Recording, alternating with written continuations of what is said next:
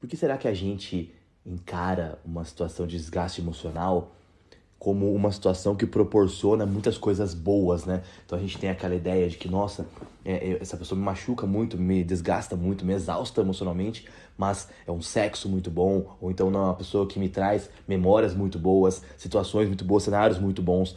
A gente se ilude com essa ideia de que essa pessoa está trazendo momentos muito, bom para, muito bons para a nossa vida, porque na verdade a gente está tão acostumado com as migalhas, a gente está tão estilhaçado por aquela exaustão emocional que qualquer mínimo impacto positivo que você receba dentro daquele cenário, ele vai parecer muito grandioso para você.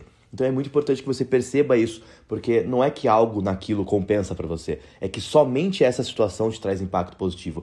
Todo o restante te destrói. Parece muito bom, mas na verdade é só uma migalha no meio daquilo tudo que você deixa de receber.